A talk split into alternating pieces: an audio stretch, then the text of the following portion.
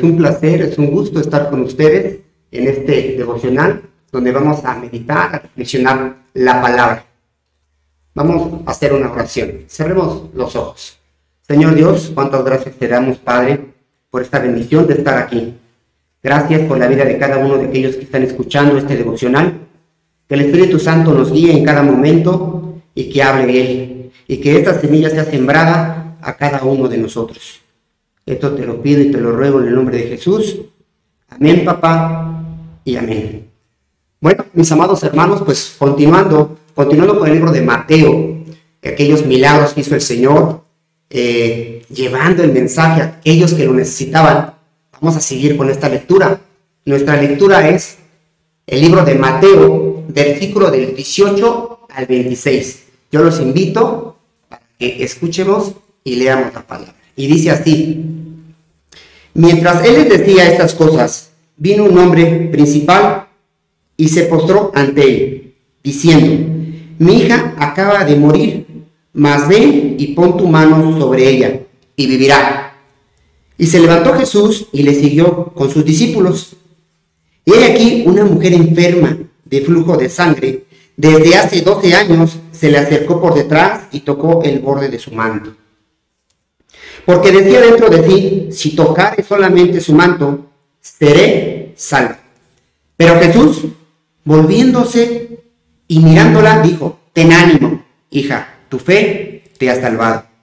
Y la mujer fue salva desde aquella hora. Al entrar Jesús en la casa del principal, viendo a los que tocaban flauta y la gente que hacía alboroto, les dijo, apartaos, porque la niña no está muerta, sino duerme y se burlaban de él. Pero cuando la gente había sido echada fuera, entró y tomó de la mano a la niña y ella se levantó y se difundió la fama de esto por toda aquella tierra. Así es, mis amados hermanos. Dos maravillosos milagros que Jesús realizó en ese momento. Pero este versículo, esta cita bíblica la podemos ver también en Marcos y la podemos ver también en Lucas. Y, me gusta eh, Lucas porque lo hace más detalladamente, nos lleva paso a paso lo que es este pasaje bíblico.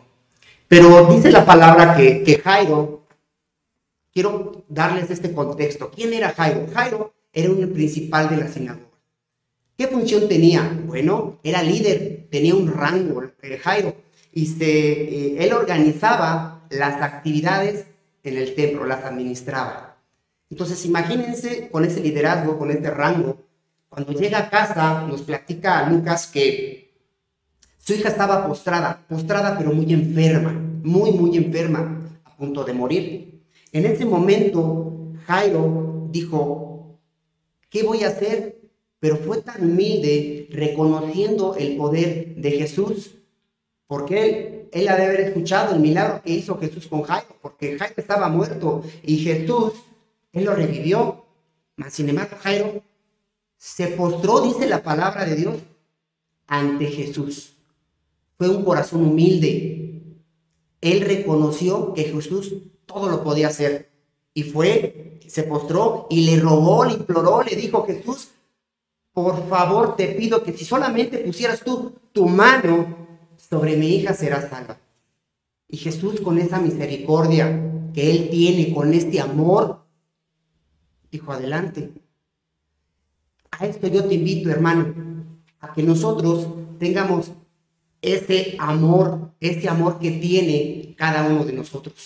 Este amor que necesitamos demostrarle a Jesús para que en situaciones nos ayude. A lo mejor de enfermedad, a lo mejor en el trabajo, a lo mejor en situaciones de la familia. Tenemos que ser con un corazón humilde, con un corazón dispuesto a entregarnos a Jesús, a pedirle a Jesús, a creerle a Él como lo hizo Jairo. Y dice la palabra de Dios que Él fue, Él fue y seguía en el camino hacia la casa de, de, Jairo, Jesús. En ese momento se encontraron una mujer con flujo. Así es.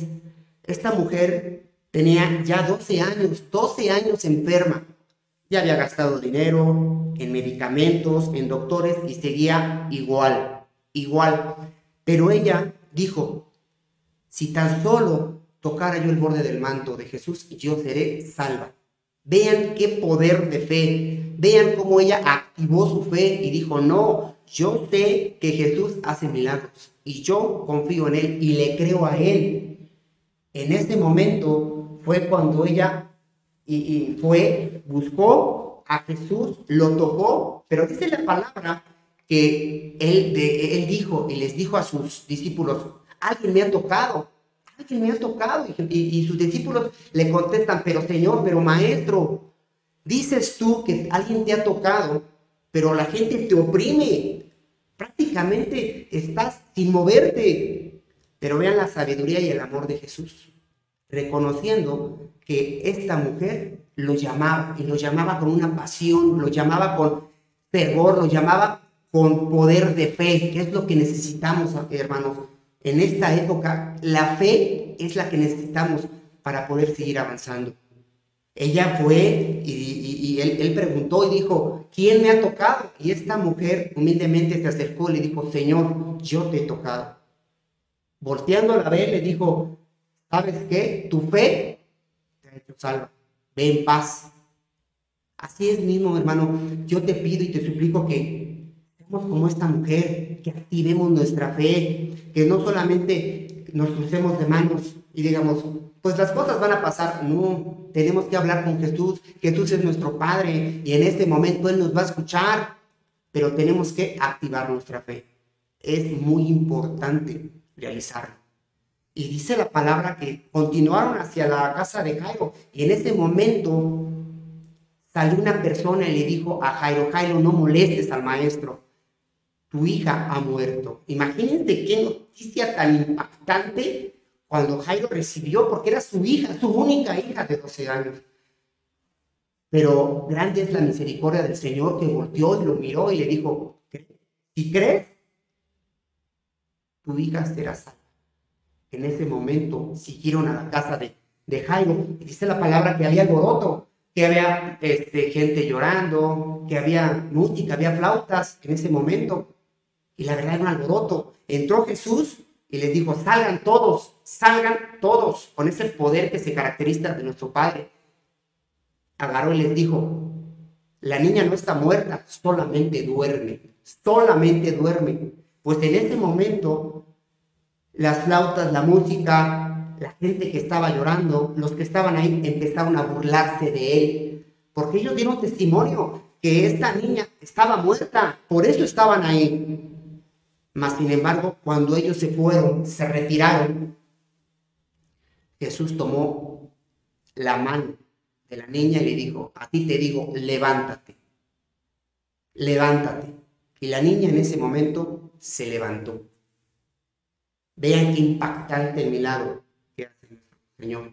Por eso yo te digo a ti, hermano, tú que estás escuchando este devocional, cree, cree en la palabra, cree en Jesús, así como lo hizo esta mujer que creyó que su flujo iba a parar y quedó sanada, así como Jairo también fue y creyó que su hija iba a vivir. Yo te invito que en circunstancias donde las puertas se cierran, en circunstancias donde también nuestros familiares nos señalan, porque hay veces que uno está enfermo y llora y le pide al Señor que le quite esta enfermedad, mas sin embargo hay familiares, hay amigos personas que están allá afuera y te critican y te dicen y te señalan y te dicen, pero ¿cómo? Si tú estás leyendo la palabra, si tú estás con Jesús y no te escucha, escucha lo que yo te digo. Jesús siempre está con nosotros, en todo, momento, en todo momento y en todo lugar. No estamos solos. Vamos a creerle a Él. Tenemos que activar la fe. Este poder de fe es importante para seguir adelante porque dice la palabra que sin fe es imposible agradar a Dios. Así es que sigamos con Él en todo momento y en todo lugar. Vamos a orar, hermanos, inclinemos nuestro rostro para orar. Señor Dios, gracias te damos, Señor, porque hablaste a nuestros corazones y que el Espíritu Santo siga guiándonos. Yo te pido y te suplico que esta semilla que fue sembrada en cada uno de los que escucharon este devocional, sea de alimento. Gracias por este alimento espiritual que nos diste hoy.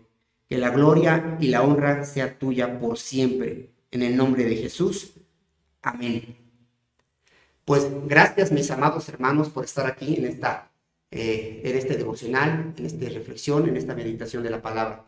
No se te olvide que tienes que compartir este devocional. No te quedes con esta bendición, compártelo. Hay mucha gente que necesita escuchar y asimismo te invito a que leas la palabra. Ahí están nuestras eh, respuestas a todas las preguntas. Y también asiste a los cultos. Es muy importante tener esta comunión con Jesús. Gracias. Te mando un fuerte abrazo donde quiera que estés y que Dios te bendiga. Hasta luego.